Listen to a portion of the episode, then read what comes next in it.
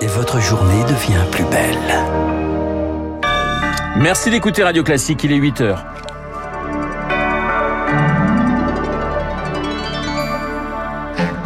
La matinale de Radio Classique avec Renaud Blanc. Ça y est, le froid s'installe et qui dit froid dit maladie. On vient de le découvrir, ce sont les défenses de notre nez qui sont anesthésiées par les températures. Manger ou se chauffer en Angleterre face à l'inflation, eh bien de nombreux ménages doivent faire un choix. Reportage à venir dans cette édition. Et puis, à la fin de ce journal, le témoignage exceptionnel de Brigitte Bardot, invitée de Guillaume Durand dans ce journal, La colère de bébé dans quelques minutes. Radio classique. Et le journal de 8 heures nous est présenté par Léa Boutin-Rivière. Bonjour Léa. Bonjour Renaud, bonjour à tous. Vous le disiez pendant votre météo, les températures chutent encore. ce n'est pas fini, on attend un mercure à moins 5 degrés dans les jours à venir. Or, vous le savez Renaud, quand il fait froid, on tombe malade.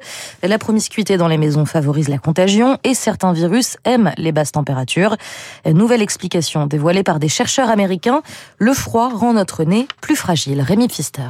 À température ambiante, le système de défense du nez est opérationnel. À chaque fois qu'une bactérie ou un virus pénètre, les cellules nasales sécrètent des milliards de sortes de petites billes minuscules appelées vésicules.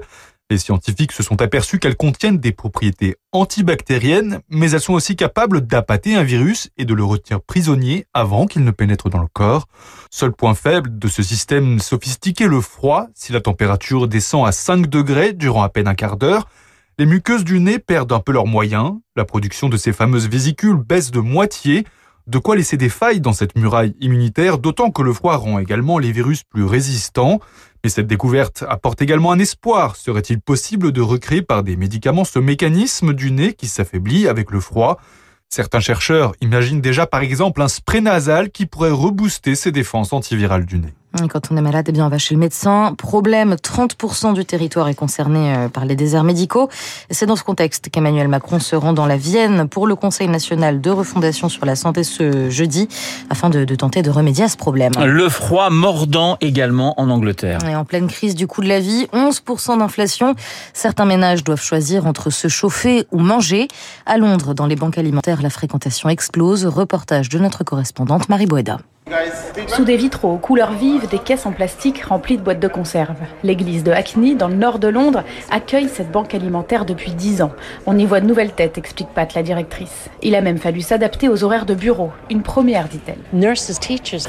Des infirmières, des professeurs, beaucoup d'entre eux travaillent. Nous avons dû ouvrir un nouveau créneau le vendredi soir de 18h à 20h. La demande est bien plus élevée que les années précédentes et on s'attend à ce que cela dure au moins deux ans. Quelque chose doit changer car de plus en plus de personnes ont besoin de notre aide. Masque noir et bonnet bleu marine, Simon, 28 ans, sort les mains chargées. Dans ses sacs, du riz, des pâtes, des légumes en boîte. C'est la première fois que je viens ici. Ça fait trois semaines que je ne mange que de la soupe et du pain, donc euh, j'ai un peu faim. Je ne mets pas de chauffage, j'utilise euh, le moins possible l'électricité. Un Covid long l'empêche pour le moment de postuler à de nouvelles offres d'emploi. Un cas fréquent déclarent les bénévoles. Selon l'association qui gère ses points de distribution dans le pays, en six mois, 320 000 nouvelles personnes ont fréquenté une banque alimentaire. Une correspondance depuis Londres signée Marie Boueda. 3 000 agents des forces de l'ordre Léa et 130 perquisition, vaste coup de filet en Allemagne. Les autorités ont démantelé un groupuscule complotiste qui souhaitait s'en prendre au Bundestag. Un prince, d'anciens soldats d'élite ou encore une ancienne députée d'extrême droite, autant de participants et qui, d'après le parquet, étaient déjà bien préparés, Chloé Juel. Prendre d'assaut l'Assemblée fédérale, arrêter les membres du gouvernement pour plonger le pays dans le chaos et restaurer le Reich dans ses frontières de 1871. Le putsch des Reichsbürger avait été méticuleusement pensé. Une partie des forces de l'ordre devait rallier ces citoyens qui refusent de payer l'impôt et d'obéir à la police, c'est comme ça qu'ils se définissent. Et un cabinet fantôme devait être mis en place avec à sa tête celui que les militants d'extrême droite appellent Henri XIII ou le prince Heinrich Reuss de son vrai nom, un conseiller financier descendant d'une maison princière. Parmi ses ministres pressentis, il y avait Birgit Malsack-Winkmann, une ancienne députée d'extrême droite aujourd'hui juge à Berlin. Et pour former leur milice, les Reichsbürger avaient également recruté dans l'armée et la police.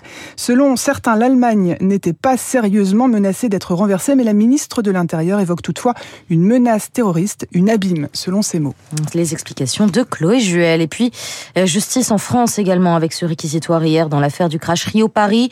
Le parquet demande la relaxe d'Airbus et d'Air France pour le procureur. Rien ne permet d'incriminer les deux entreprises dans la mort des 228 passagers euh, du vol il y a 13 ans. On en reparle à 8h15 avec Guillaume Durand qui recevra l'ancien pilote de ligne Gérard Felzer. Le journal de Léa Boutin-Rivière. Merci Léa. Un journal un peu particulier euh, ce matin car à 8h05, vous allez entendre à présent la colère sur Radio Classique. La colère de Brigitte Bardot. Elle mène le combat contre l'hypophagie, l'hypophagie ou la consommation de viande de cheval. Et c'est Guillaume Durand qui l'a interrogée il y a quelques heures. Elle ne mâche pas ses mots. Bonjour Guillaume. Euh, salut Renaud, salut Léa et salut à tous. Effectivement, Brigitte Bardot, qui vous le savez, est une grande auditrice de Radio Classique, nous a donné cet entretien il y a 48 heures. Sa fondation a filmé le 27 octobre dernier le traitement des chevaux qui sont envoyés à l'abattage ou à l'engraissement en Espagne à la foire de mort M-A-U-R-S qui se trouve dans le Cantal. Les images sont absolument atroces. Et Brigitte, euh, on va pas perdre de temps puisque de toute façon on en reparlera avec Franz Olivier Gisbert. Euh, euh, Brigitte Bardot, donc et sa fondation, se réveille ce matin folle de rage. Un contre le patron de la foire et deux contre le ministre de l'Agriculture Marc Fesneau qu'elle considère comme un chasseur et un défenseur de la corrida. Vous allez écouter Brigitte, ce n'est pas triste. Vous savez, je vais vous dire, Guillaume, le, premier combat, quand j'ai quitté le cinéma, en 73, c'était pour interdire l'hypophagie en France, avant les bébés phoques. Car on m'avait montré des images atroces des transports de chevaux de Pologne en France pour être abattus pour la viande en France et ça m'avait tellement heurté, choqué, scandalisé que ça avait été mon premier combat. Je vois dans la lettre ouverte que vous publiez tout à l'heure, Brigitte Bardot, que votre fondation a, a, décidé de saisir le Conseil national de l'ordre. Vous souhaitez d'ailleurs euh, qu'une procédure disciplinaire soit engagée. Absolument. On est 21e siècle et on se conduit comme au Moyen Âge. Mhm. Alors quand j'avais été voir Macron en juillet 2018, je lui ai parlé de l'hypophagie. D'abord il m'a regardé avec un drôle d'air, alors je lui ai expliqué que c'était le fait de manger de la viande de cheval. Et il m'a répondu, mais Brigitte, je croyais qu'on n'en mangeait plus depuis très longtemps en France.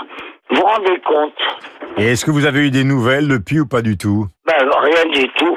Le président de la République, Emmanuel Macron, a dit, euh, sans approuver la corrida, qu'il considérait que c'était une tradition et que euh, finalement il n'allait pas s'opposer à cette tradition.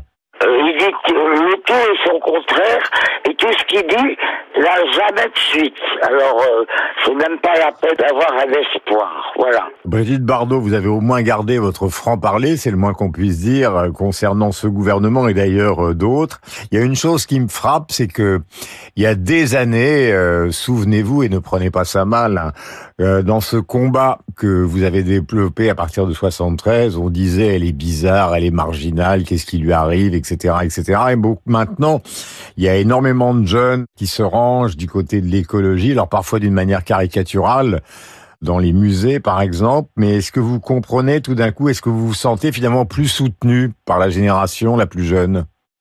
Écoutez, il y a beaucoup de choses à faire pour l'écologie, sauf de détruire les chefs-d'œuvre français qui nous restent. La question de la souffrance animale a fait l'objet de très nombreux livres.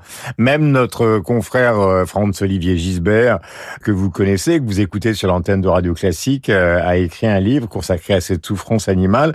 Vous, ça fait des années que vous travaillez sur ce sujet. Comment convaincre finalement les gens qui restent insensibles à ce sujet que le combat que vous menez avec la Fondation depuis des années est un combat juste et utile pour la société? Ne reste insensible.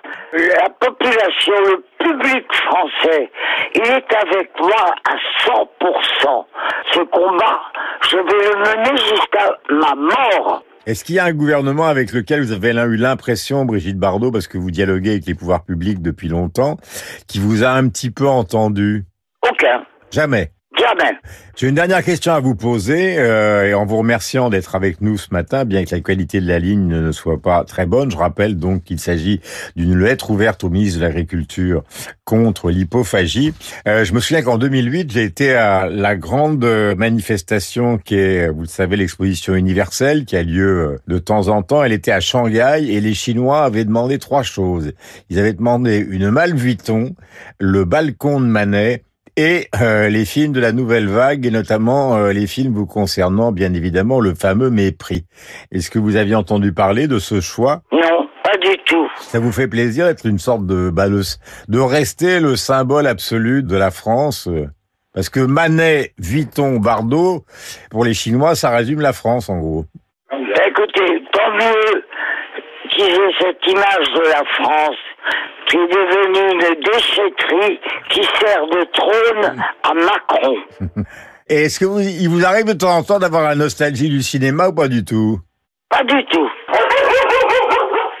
J'entends le chien derrière et j'entends votre époux qui dit à propos du cinéma, merdique. Alors vous l'embrassez pour moi et merci d'avoir été sur l'antenne de Radio Classique avec votre franc-parler. Vous savez que votre radio, c'est ma radio de cœur. Ah bah j'espère bien. Allez, je vous aime. Au revoir. Au revoir Brigitte, bonne journée. Au revoir. Voilà, Brigitte Bardot, très cash ce matin sur l'antenne de Radio Classique. Elle est à la une du Parisien, elle est sur toutes les chaînes d'infos. Il faut dire qu'évidemment, les images, euh, alors on pense euh, ce qu'on veut, euh, évidemment, de cette fondation, mais les images dénoncées par la fondation sont absolument atroces de maltraitance dans cette foire de mort M-A-U-R-S dans le Cantal. Et on reparlera de la souffrance animale avec Franck-Olivier Gisbert, car il vous expliquera que le combat de Bardot est tout sauf un combat caricatural. Ce sera tout à l'heure, juste après la revue de presse de David Abiker. À 8h12 sur Classique.